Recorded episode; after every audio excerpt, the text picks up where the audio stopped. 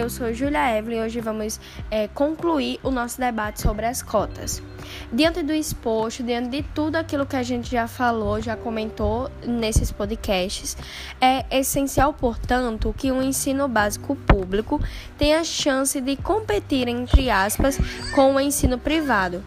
De modo geral, o governo deve melhor investir na educação de base, de forma que os alunos tenham uma melhor preparação para o ensino superior. Além disso, escolas particulares também poderiam proporcionar bolsas de estudo para alunos de baixa renda.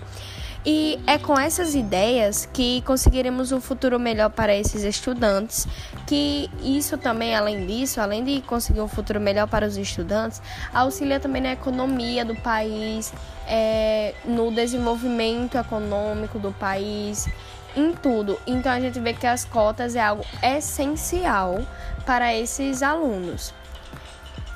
Obrigada pela atenção de todos e foi uma maravilha gravar esses podcasts com vocês. Foi um debate incrível. Obrigado pela atenção de vocês e até a próxima.